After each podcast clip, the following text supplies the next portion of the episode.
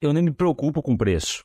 O preço é importante, é importantíssimo, mas não é fundamental. O que me preocupa é produzir mais, porque se eu produzir mais, eu reduzo o custo de escala, eu melhoro a minha margem financeira. Esse é o ponto.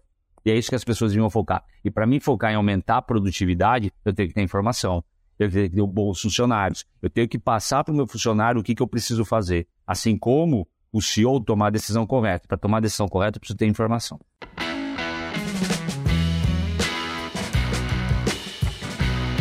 Olá pessoal, estamos aqui de volta com mais um episódio do nosso podcast O Aviário. E hoje a gente tem a grata satisfação de ter um colega aqui da área de mercado, o Dr. Tiago de Carvalho, que é economista, vai conversar um pouquinho com a gente sobre as realidades de mercado, tanto porteira para dentro quanto porteira para fora. O Dr. Tiago é, tem toda a sua formação no agro, ele é especialista em várias cadeias animais, não só na avicultura, mas também na parte de suínos, na parte de, de cadeia láctea, algumas cadeias vegetais, enfim, é uma pessoa que transita muito bem no mercado. O Dr. Tiago ele é professor de Economia e Gestão Rural na Unesp de Botucatu. Ele sofre igual eu aqui em Goiânia, né, com os alunos lá, tentando abrir a cabeça para esses meninos da importância do que é eles entenderem o mercado. É o mercado que paga o salário deles, né, né Tiago? E também é pesquisador do CPM Eval, que, enfim, tem muita familiaridade com essas questões tão importantes de mercado. Doutor Tiago, seja bem-vindo, certo? É... Obrigado pela presença, sua agenda é sempre muito cheia, achou um pedacinho aqui para estar tá conversando um pouquinho né, dessa tão importante né, parte das cadeias produtivas que é o mercado. Nas suas considerações iniciais. Obrigado, obrigado Marcos, muito grato pelo convite estar aqui com vocês, aqui no aviário, debatendo o mercado, né? Mas também a cadeia de aves, é, cadeia de extrema importância, né? Brasil, até mesmo para o mundo, né? Cadeia de aves brasileira.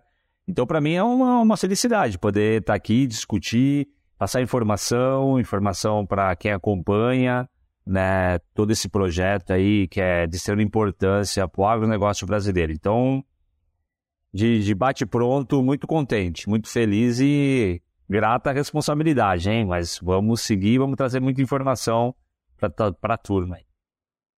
Com, com certeza, Tiago. Tiago, eu pensei a gente dividir a nossa conversa aqui, a nossa, a nossa discussão aqui, em três grandes blocos.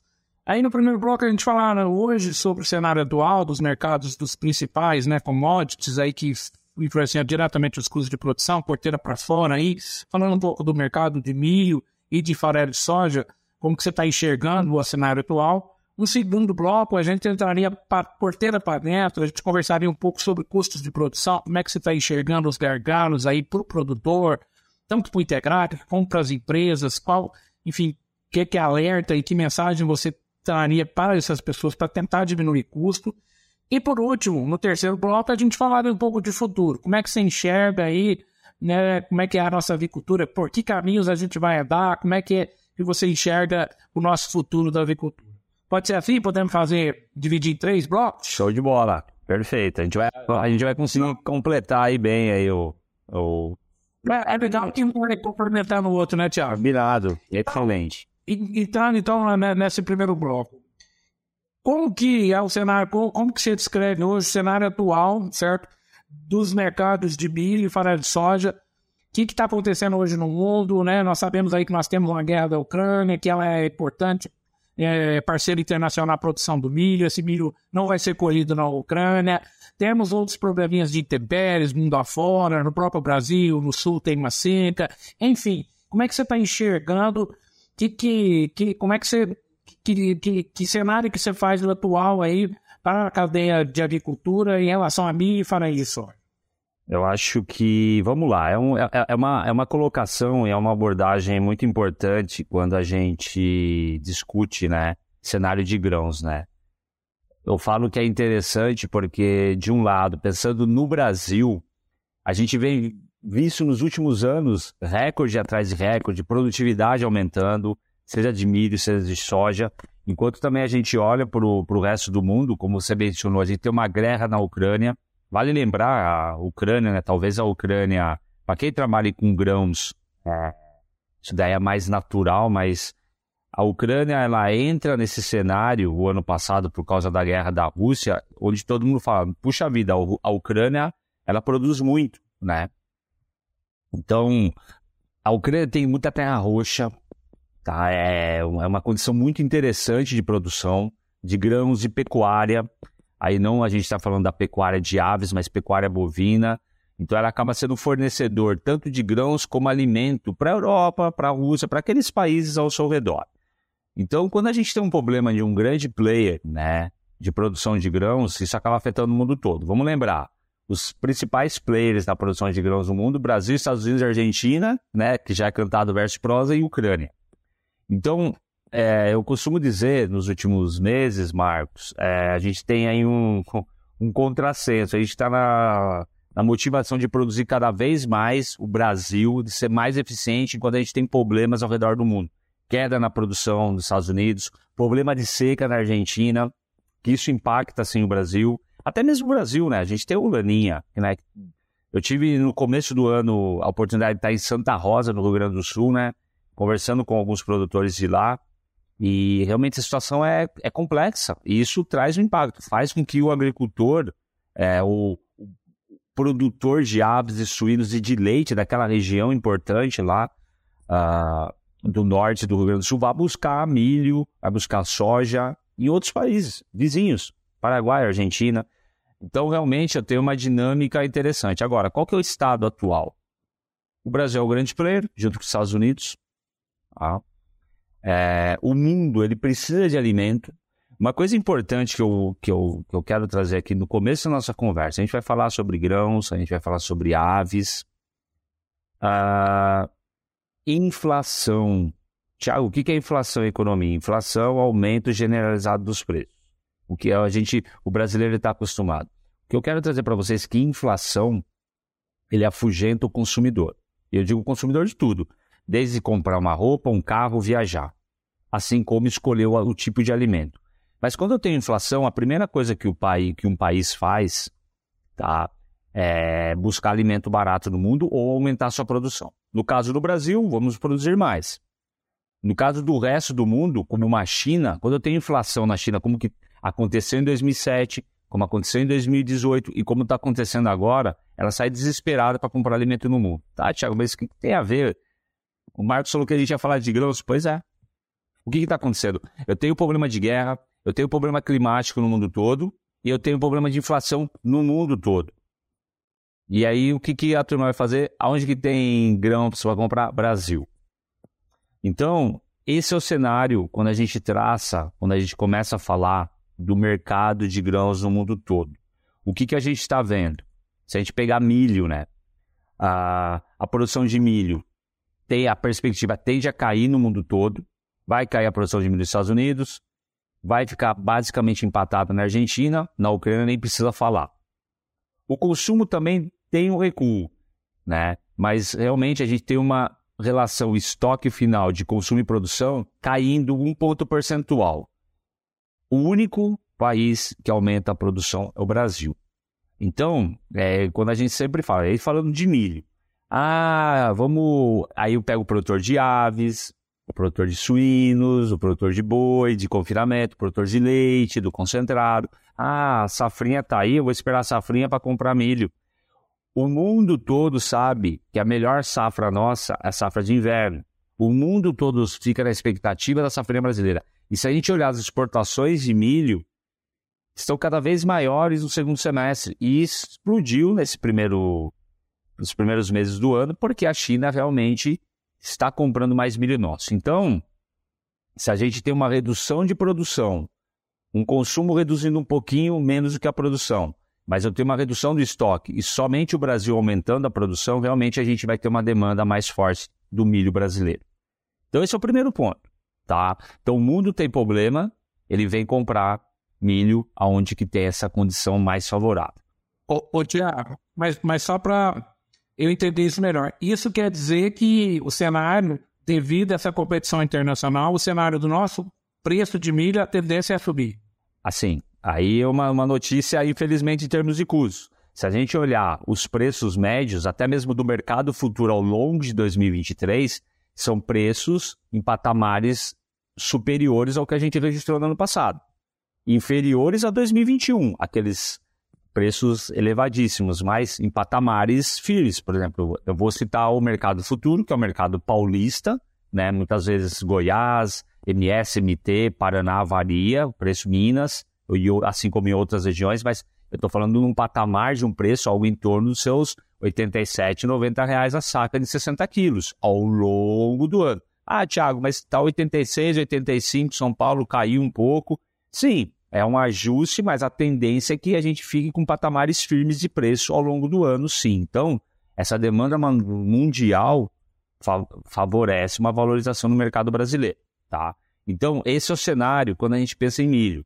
Mas, evidentemente, a gente vai ter uma produção maior, é, a perspectiva em termos de projeção né, da Conab, da Companhia Nacional de Abastecimento aqui do vinculado ao governo, ao Ministério Brasileiro, é uma perspectiva de um crescimento de quase 10% em relação à safra 21-22. Então, a gente vai ter uma produção maior, a gente vai ter uma produtividade crescente, no que a gente comentou no início. Mas é um cenário que o mundo precisa de alimento, seja por questões da guerra, seja por questões climáticas, seja por questões econômicas de inflação. Tá? Então, o milho ele vai transitar nesse sentido. Tiago, deixa eu só fazer um comentário que eu, eu não resisto, né? é muito legal esse país nosso, né? Você vê que pode ter uma, sul, uma seca lá no sul, mas aí a outra região vai e compensa. Exato. E com todas as dificuldades, você vê 10% de aumento, é fantástico isso, né? A gente tem que comemorar essa condição que esse nosso país tem para quem produz, né? Para quem está no agro, né? É só esse comentário, porque é, vale. com todas as dificuldades, né? Esse, com todos os problemas né, de políticas agrícolas, com todos os nossos percalços, a gente segue né, crescendo. Né? É, é só esse comentário assim, meio fanista, mas assim, mostrando que esse país tem jeito, né? mostrando que esse país, na hora que ele cair aí numa, numa regra administrativa com mais previsibilidade, com mais lógica, ninguém segura a gente. É só esse parênteses, um comentário que eu não consegui resistir. É um belo, é um belo parênteses, mas eu vou com, contemplar, e até falando da questão da, do, do, do grão, da, da avicultura, né? Eu, sempre, eu costumo dizer para os alunos, né? A turma fala, professor, escolhi agronomia, veterinária, zootecnia, escolhi certo. Falei, escolha, você vai produzir alimento. Mas você tem que ser bom, tem que ser eficiente. A gente volta nesse tema depois, mas eu sempre costumo dizer, gente, gente qual, qual é a definição qual é o conceito de vantagem comparativa e vantagem competitiva? E pensando no agronegócio brasileiro, nessa linha que o senhor falou. A vantagem comparativa. É igual entrar aqui na sala, tem homem, tem mulher, alto, baixo, cabelo claro, escuro, sei que cabelo pode pintar, mudar, mas olho claro, olho escuro, etc. A genética está dada. A, a, eu estou comparando. E quando eu comparo o mundo todo, água, disponibilidade de água, clima, terra, a gente não tem terremoto, a gente não tem vulcão. A condição comparativa é fantástica do Brasil. E aí a gente vai para a competitividade. Qual que é a, a definição de vantagem competitiva? Aí, voltando para os alunos, a partir do momento que você entrou no ano 1, no dia 1 da faculdade, você está competindo com o seu colega, mas você está competindo com as outras faculdades, porque você, você que vai agregar conhecimento, você que vai fazer a diferença, e você que vai fazer a diferença para o negócio. Então, a tecnologia, o conhecimento, a gente que vai fazer o agronegócio brasileiro ser melhor. A gente tem todas as condições, além dos profissionais como você, como professor, para transferir conhecimento. Mas é esse é o ponto. Então, o terreno é muito fértil para o agronegócio no Brasil, tanto em termos de vantagens comparativas como competitivas. Então, resta a gente realmente, não é ser ufanista, não. É o momento. Acho que a gente, pós-porteira, desarrumar, né? Logística, tributo, uma fala mais firme no bom sentido do governo, em termos de abrir mercado, falar, ó, é aqui que se produz alimento, é aqui a segurança alimentar do mundo. Então, essa linha aí para contribuir com o que você falou, assina embaixo. Uh, então, só voltando para a soja, eu acho que daí, pensando no nosso segmento aves, avicultura, a gente tem aí uh, uma produção um pouco menor dos Estados Unidos, sim. Na Argentina, a gente tinha uma perspectiva de ter uma produção mais firme, mas realmente por problemas climáticos uma produção menor. E realmente quem, quem que vai levar essa vantagem mais uma vez é o Brasil com crescente. Então o Brasil vai ajudar a elevar o estoque mundial. Só que a grande questão do Brasil, é, a gente tem, e para a ração o farelo de soja. A gente está exportando mais farelo de soja, porque o mundo precisa do farelo de soja, precisa da soja. Então, isso ajuda realmente a deixar preços mais firmes no Brasil. A soja, sim, deu uma sossegada no começo do ano, tradicional, a safra. A gente não exporta tanto nesse começo de ano, janeiro, fevereiro, março, começa a exportar mais firmemente final de março, abril, maio, junho. Então, realmente, a gente tem preços mais tranquilos, convidativos agora nesse começo de ano. Mas sim, a gente tem preço do farelo de soja explodindo, não tem espaço para realmente ter grandes recuos de preço, tanto para o milho, como a gente já comentou um pouquinho, e a soja. Podemos ter momentos positivos, mas no geral, a gente realmente vai ter, no, nesse curto prazo 23, preços firmes, tanto de soja como de milho. Então, é esse é o cenário de grãos quando a gente traça para o mundo todo, né? Infelizmente, a gente vem exportando mais porque o mundo precisa do nosso alimento, mesmo a gente aumentando produção e produtividade. A gente vai aumentar a produção, assim como o milho. A gente estava falando de 124 mil toneladas 21, 22. A perspectiva é que a gente chegue a 150 milhões de toneladas. A gente vai aumentar a área, vai aumentar a produtividade, mas realmente a gente está aumentando também as exportações. A expectativa é que a gente aumente mais de 20% das exportações 22, 23 frente a 21, 22. Ótimo. Tá aí os recados aí, né, do mercado, e é como o professor Tiago falou, né, gente? Hoje não dá para ser. Tem que olhar todas as variáveis, os competidores, os vizinhos, os amigos, os, os adversários, enfim. É, o mercado, as regras são muito complexas e, e tem que ter esse olhar holístico aí para tentar entender como vai funcionar. Agora, no nosso segundo bloco aqui, Tiago, vamos entrar para dentro da porteira e fazer um, um rápido explanação aí. É... Claro, né, todo produtor tenta diminuir custo. É a regra básica, é sempre produzir com mais qualidade e, o, e com menor custo. Como é que você enxerga aí os nossos gargalos aí por dentro para dentro? O que que né, as empresas, as pequenas empresas, as grandes empresas, os produtores, os integrados, enfim, como, como fazer para tentar... É, eu sei que isso é muito globalizado, né? Mas de qualquer jeito, como que, que, que, qual é a dica que você dá para a gente tentar diminuir custo? Ah, bom, vamos lá. Eu acho que dar um passo atrás, né, professor, no sentido, vamos, vamos, vamos analisar aí, aí trazendo para a área do Tiago, na área de gestão. A gente tem quatro grandes pilares, tá? Quando a gente analisa o que fazer, né? A gente tem quatro esses quatro grandes pilares para a gente analisar o que fazer em relação à gestão o que melhorar.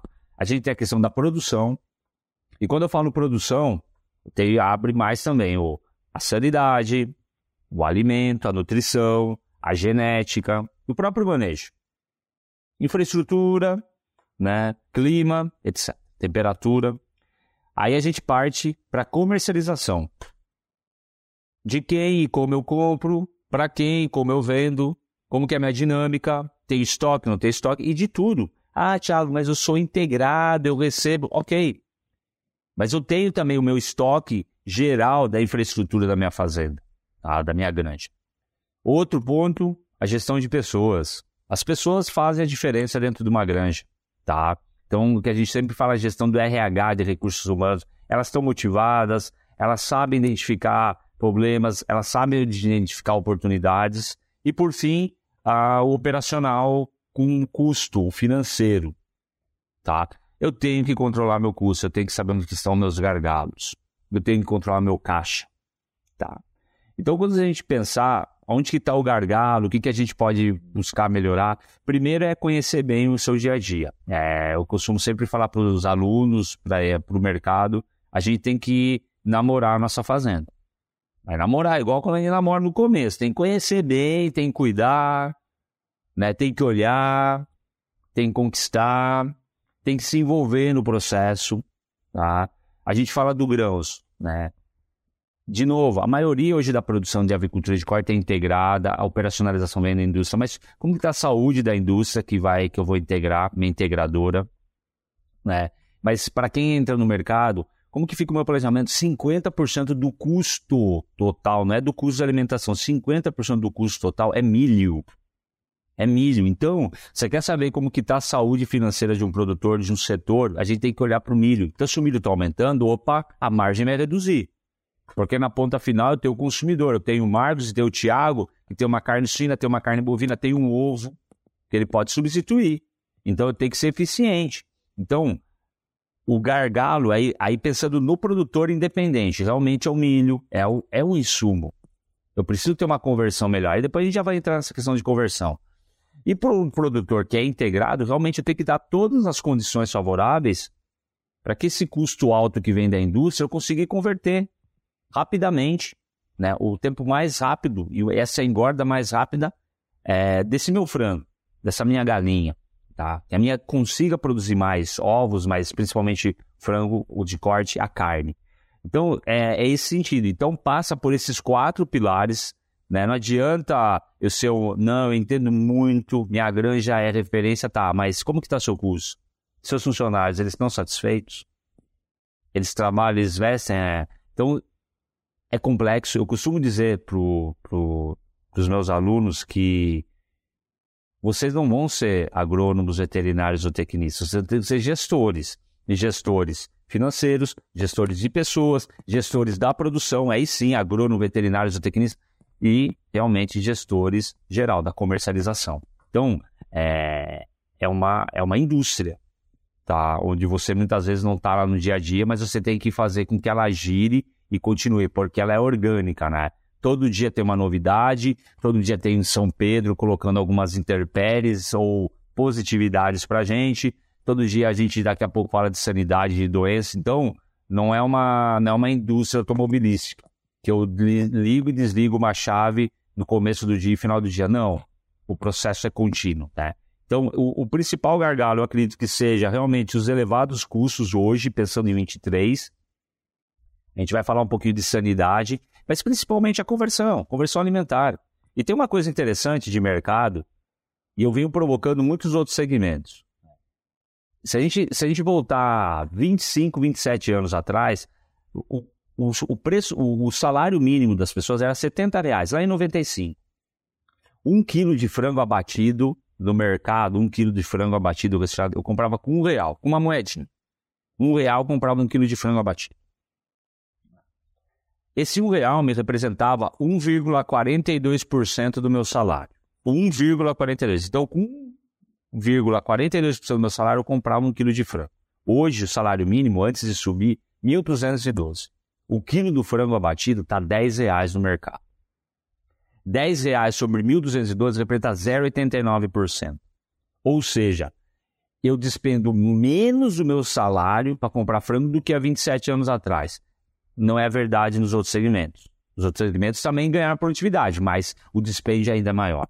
Então, o que, que a cadeia de frango conseguiu nos últimos 27 anos? Muita produtividade. Aí passa pelo produtor. Essa gestão, o emprego de tecnologia junto com a agroindústria, mas principalmente dentro da granja, essa conversão alimentar.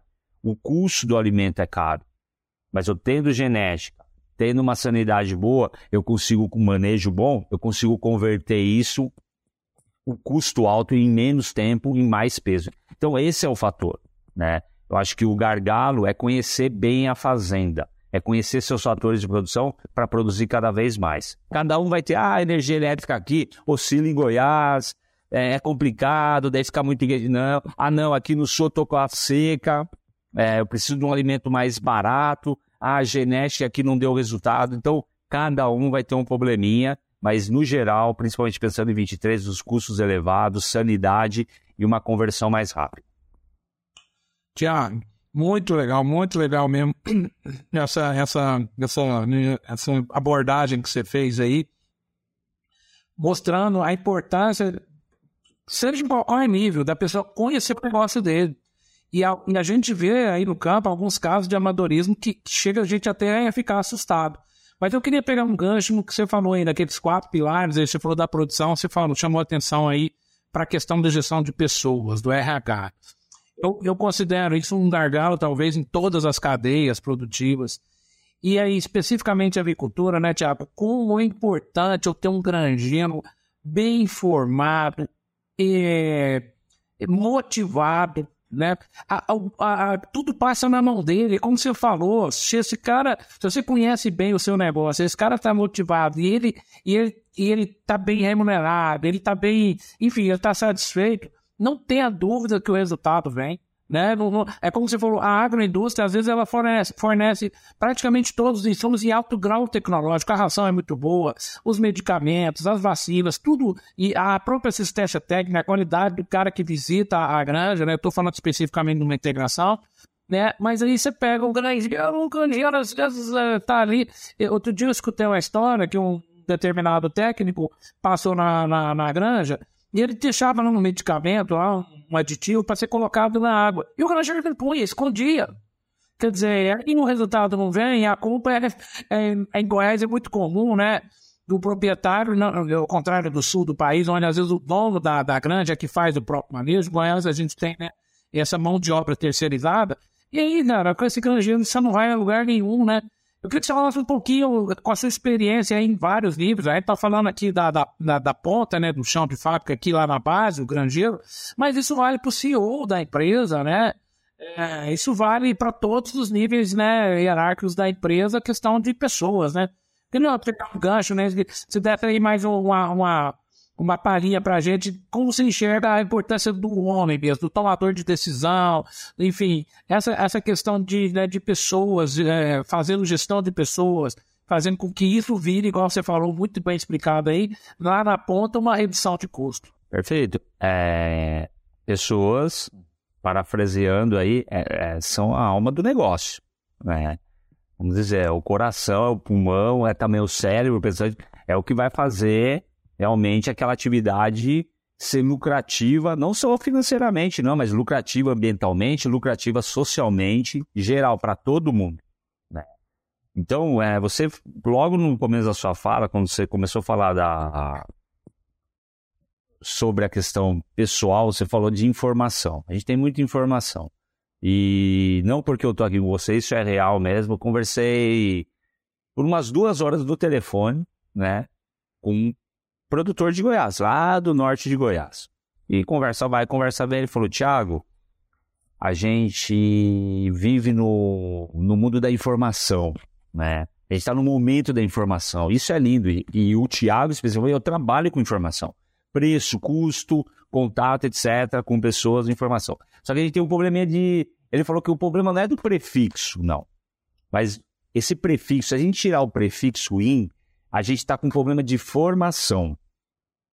E não é a culpa do Marcos, do Thiago, é geral isso daí. As pessoas, uh, muitas vezes, é, o celular é uma coisa fantástica, mas tem muita informação rápida, muita informação, muitas vezes não consistente. E as pessoas elas estão entrando no ambiente de trabalho, daí que nem você falou, seja do granjeiro, seja do CEO, preocupado no celular, preocupado no WhatsApp, preocupado no Instagram, no TikTok, cliques, etc. E não está focando no principal problema. Realmente é o processo produtivo, são as pessoas, é o engajamento, é a to... É... Hoje está tudo muito caro, eu tenho que tomar cuidado com o que eu estou fazendo, empregar uma melhor tecnologia, entender o processo. Hoje está muito simples. Eu, tô, eu trabalho com muitos estudantes, né? Maravilhosos. Você, você comentou, né? O, os estudantes, eu, eu, eu, gosto dos estudantes porque o estudante vem com a provocação, vem com a vontade de mudar, né? Mas também quer que, quer que as coisas aconteçam rápido. Puxa vida, eu estou 20 anos, 20 anos completado em agosto de 22, trabalhando com informação. Eu não vou falar todo dia, porque daí eu vou estar tá mentindo, mas toda semana eu aprendo alguma coisa nova.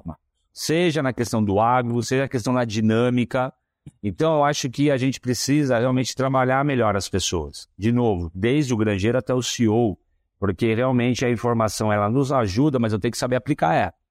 Tá?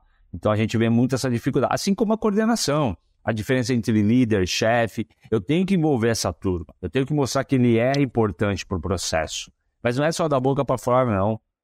Eu, eu, eu envolvo ele no processo, dando condições para ele tomar a decisão. Bom, você é responsável por isso e você vai me entregar. E por isso você vai ter essa recompensa que muitas vezes não é financeira. São cargos, sim, é uma questão salarial, mas a questão de saber, puxa vida, eu faço parte do processo e a granja cresceu por causa de mim. Então, realmente passa um pouco pela esse momento atual que a gente vive, dinâmico, de coisas curtas, meias palavras, as pessoas estão dirigindo de celular, aí a culpa é do governo, a culpa é da inflação, a culpa é da, do, do OVNI da China. Não, as pessoas não estão mais realmente prestando atenção no que é necessário. Aí, voltando para a nossa atividade agro, que é aumentar a produção, porque eu reduzo o custo de escala.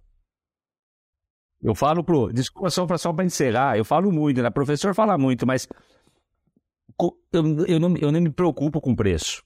O preço é importante. É importantíssimo, mas não é fundamental. O que me preocupa é produzir mais. Porque se eu produzir mais, eu reduzo o custo de escala, eu melhoro a minha margem financeira. Esse é o ponto. E é isso que as pessoas deviam focar. E para mim focar em aumentar a produtividade, eu tenho que ter informação.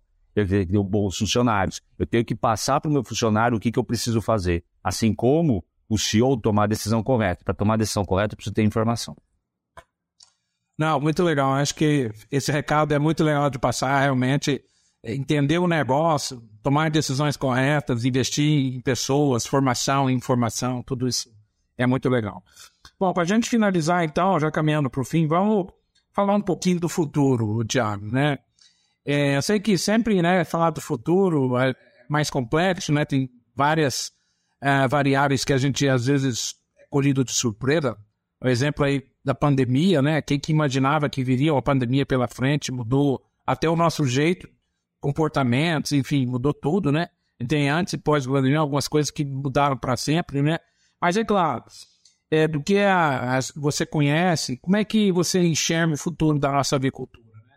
E aí, só para dar um exemplo do momento, né, nós estamos aí hoje, né, com a faca no pescoço aí, toda a avicultura nacional, com todos os alertas ligados, todos os nossos vizinhos, só falta o Paraguai uh, confirmar o caso de influenza, nós estamos assim, né, todo mundo de cabelo em pé, é, com todas as velas para todos os santos aí, para, né, e claro, não só as crendices, mas obviamente com ações muito é, é, práticas do nosso ministério, que eu aproveito aí para elogiar, tá tendo uma conduta muito boa, muito responsável sobre a, a, possibilidade, fechando e redobrando todas as atenções para evitar que a influenza chegue.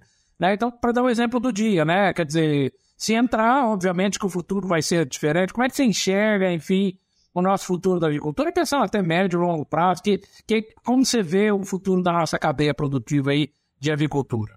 Bacana, eu acho que é importante a gente falar sobre isso. Eu, eu, eu vou falar da sanidade e da, da influenza, mas assim, a gente tem aí alguns pilares importantes. Primeiro, é onde está o crescimento do consumo.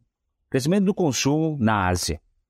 China, Malásia, Indonésia, Filipinas, Coreia do Sul, até mesmo aí saindo da Malada, da Índia, que também tem uma produção grande, mas indo para o México, uh, é onde que a população vai crescer, são as economias de desenvolvimento. E é onde que elas precisam, ah, Tiago, mas daí elas vão demandar mais milho para produzir o frango lá. Não, elas vão continuar demandando o milho, o frango, a carne suína, a carne bovina nossa. Principalmente frango, barato. A população, quando cresce, ela quer alimento barato a gente tem que focar muito, muito é, é, muito importante a gente entender nessa linha de crescimento do consumo o foco crescente no consumidor. O que o consumidor quer? O consumidor quer um alimento saudável e, obviamente, quer preço. E aí a gente começa a entrar na questão da produção. Como aumentar a produção e reduzir custos se a gente continua aumentando as exportações? Sim, é continuar produzindo mais. É incentivando a produção de grãos, aumentando a produtividade de grãos, mas também, obviamente, melhorando os índices zootécnicos, os índices produtivos dentro da granja, dentro da fazenda.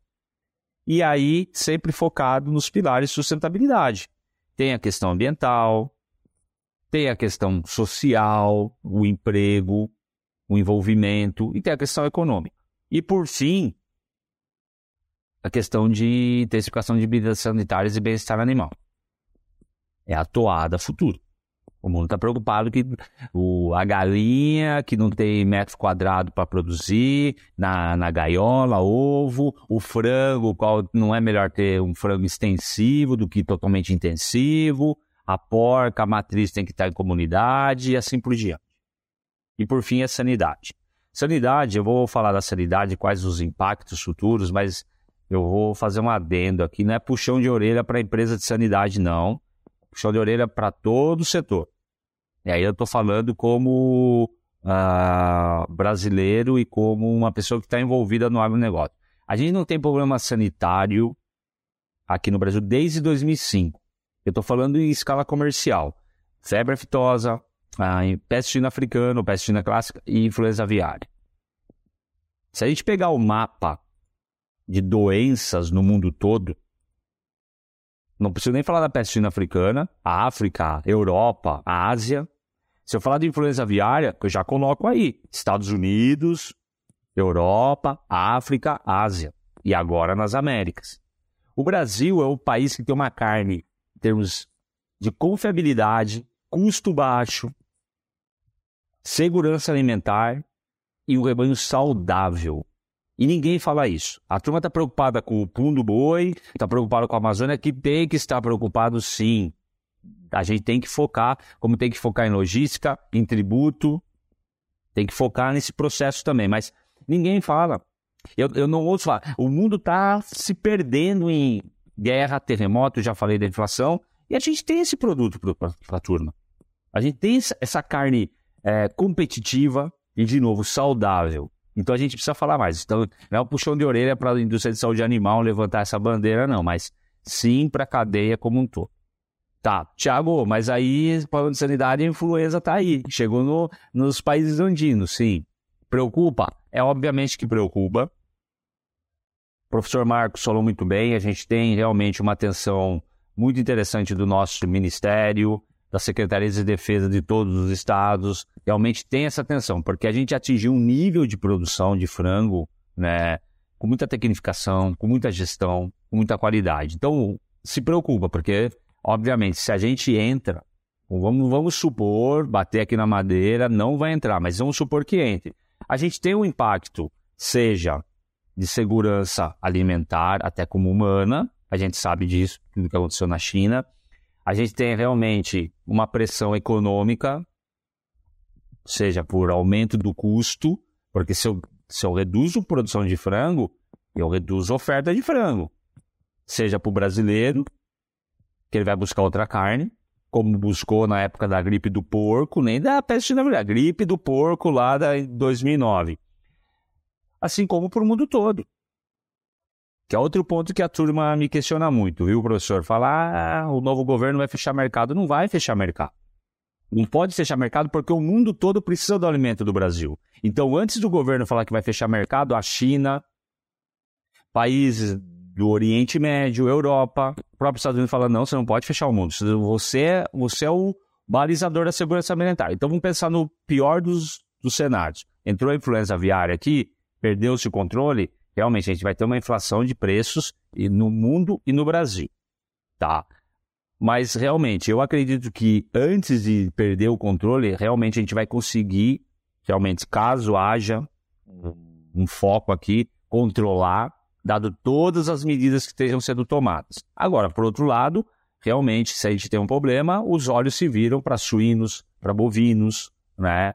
Para outros segmentos que realmente vão ser não vão ser afetados. Então a gente tem, graças a Deus no país, a gente tem a produção dos três, dos três tipos de carne, assim como de tilápia, que realmente pode nos ajudar. Mas evidentemente que é um impacto que o mundo todo sofre. Não à toa a gente está exportando cada vez mais frango.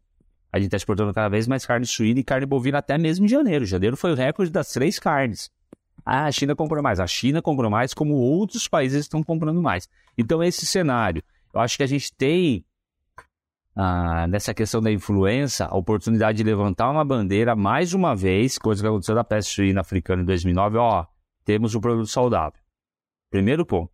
Segundo ponto, ficar muito atento para que esse impacto não nos afete tanto internamente como externamente, exportação, divisas que entram no país. Então a gente realmente tem que ter um carinho especial nesse momento de influenza aviária que a gente está passando. Bom, Tiago, ótimo, muito boa conversa. Ah, no nosso tempo aqui está se esgotando, então é, muitos recados foram dados. Estou muito feliz aqui com, com essa nossa conversa. A vontade de continuar ela aqui, mas a gente tem aqui a nossa limitação de tempo, né? E a gente termina, o Tiago, nosso, é uma tradição do nosso podcast aqui, né? O Aviário. A gente faz três perguntas. Isso vai lá do, né, do, do, do podcast de suíno também, né? A gente termina com três perguntas para o nosso entrevistado. Né? E a primeira pergunta é: qual o seu livro favorito relacionado à área técnica de trabalho seu, levado à cadeia de aves, enfim? Eu sei que hoje a gente não tem mais essa questão do livro, né? Principalmente na área técnica, é muito segmentado isso. Mas de qualquer jeito, assim, né? A ideia aqui é você levantar aí um livro que, enfim, que você vê como referência para a área, enfim, é, comentários sobre. A gente falou aqui de informação, né?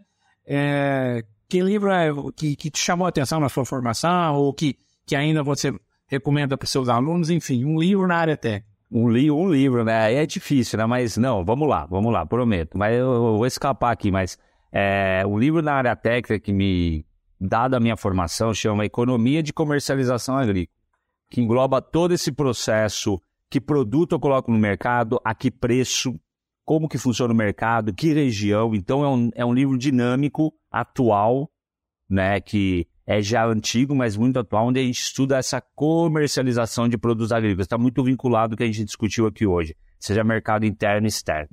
E só para. Eu sei que é um, desculpem, organização do aviário, professor Marcos, tem uma elaboração e análise de projetos. Eu acho que vincula o que a gente falou, a segunda temática.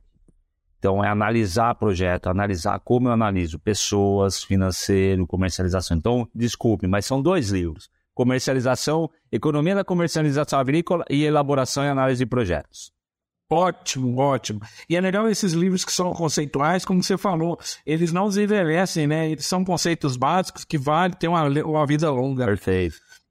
É, a outra pergunta, Tiago, é qual o seu livro favorito? Aí eu não esquece a área técnica, na área geral, um livro que te marcou, um livro que ou que você está lendo atualmente, ou que você leu lá na sua juventude, um livro que, que, que você gostaria de fazer algum comentário, que teve alguma importância em algum momento na sua vida. É independente de política, tá? Mas tem um livro que me marcou muito, até virou filme, chama Três Mil Dias no Bunker.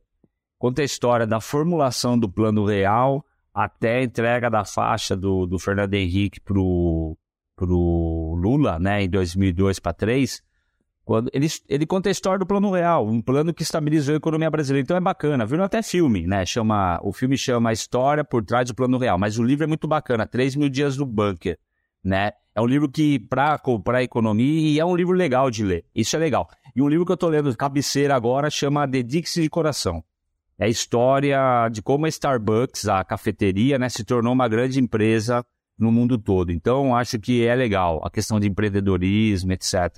É, é o que eu estou lendo. É, ah, legal. O livro que me marcou muito foi esse daí, 3 mil dias num bunker, onde a equipe se reuniu e falou, não, a gente precisa resolver o problema do Brasil. É fantástico. Mas esse daí é como uma empresa se tornou referência mundial, aí 3 mil dias, é, dedique-se de coração, vale a pena. Ótimo, ficou a dica aí. Para a gente dizer, ah, Tiago, na sua opinião, o que diferencia, diferencia um, process, um, profissional da avicultura de sucesso, né? Você que é professor, né? Que está sempre conversando com a molecada aí e está passando alguns conselhos importantes, você que tem contato aí com CEOs, enfim, de todas as áreas né, da, das empresas, de todos os níveis hierárquicos, o que, que você enxerga que, que o profissional de sucesso ele tem que ter? Eu acho, eu venho falando para meus alunos, até deu um spoiler aqui no primeiro bloco, mas eu costumo dizer, ó, vocês têm que ter uma visão sistêmica do processo. Ah, professor, quem que é o, o funcionário ou a profissão da indústria da agricultura 4.0?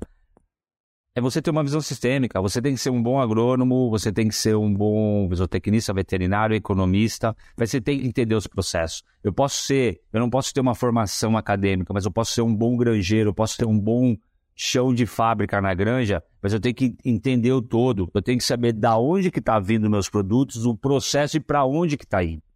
Porque na ponta final tem um cara que quer um preço barato, quer um produto saudável, e na ponta inicial tem muito investimento de tecnologia para fazer aquilo dar certo. Então, eu preciso ter essa visão sistêmica. Eu acho que esse é o, o, o profissional, o granjeiro do futuro, aquele que entendeu o processo como todo, que não é simples, não. Ô, Thiago, antigamente era só para saber a quantidade de fósforo, potássio. É, você precisa saber comercialização, você precisa saber tratar bem o seu funcionário. É, é essa visão que eu acho que esse é o granjeiro do futuro, esse é o profissional do futuro. Bom, muito, muitíssimo obrigado, é, Tiago. Conversamos aqui com o Tiago Carvalho, economista. Eu acho que essa conversa de mercado ajuda nisso que você falou aí do profissional de sucesso, né?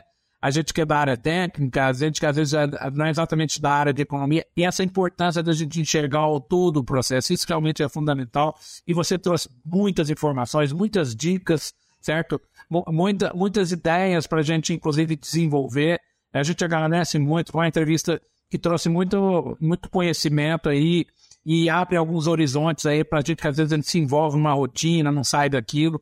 Eu acho que essas dicas que você dá aí para a gente quebrar um pouco disso é, ajuda muito a gente desenvolver mais a nossa agricultura. Então, muitíssimo obrigado. Eu deixo a palavra com você para você fazer as, as considerações finais. Muito obrigado, tchau. Não, eu só eu tenho só o que agradecer o convite, o espaço, né? É sempre bom às vezes a gente fica na nossa rotina, né, e acha que é tão natural que a gente faz, mas é importante sim mostrar diversas visões, o que a gente vem fazendo, mas a importância, né, do, de cada segmento, né? O produtivo, o comercial, a dinâmica do, do acadêmico, muitas vezes, mas eu acho que é válido. Uh, o meu agradecimento a todos aqui da organização do Aviário, principalmente ao Marcos aqui pela condução. É sempre uma conversa leve. Então eu acho que a gente tem, só para a gente encerrar a nossa fala, a gente tem realmente todas as ferramentas para sermos referências, sermos os maiores produtores, sim, como a gente vai chegar assim em breve, mas uma produção sustentável. Tá, tá na moda o tema sustentável, mas é uma palavra importante. De novo, sustentável economicamente, para ter uma sustentabilidade ambiental, uma sustentabilidade social e devolver né, para o país realmente é, produtos de qualidade, mas assim como receitas, empregos, assim por diante. Então, a gente está no caminho certo, é, resta a gente realmente empregar tudo que a gente conhece e tem disponível. Obrigado. Obrigado, Tiago. Agradeço também as pessoas que estão nos acompanhando. Convido a nos seguir aí nas nossas redes. É, e cada episódio a gente tenta trazer aqui um novo tema para a gente poder discutir. Muito obrigado, tchau, tchau. Até o próximo episódio. Tchau, valeu.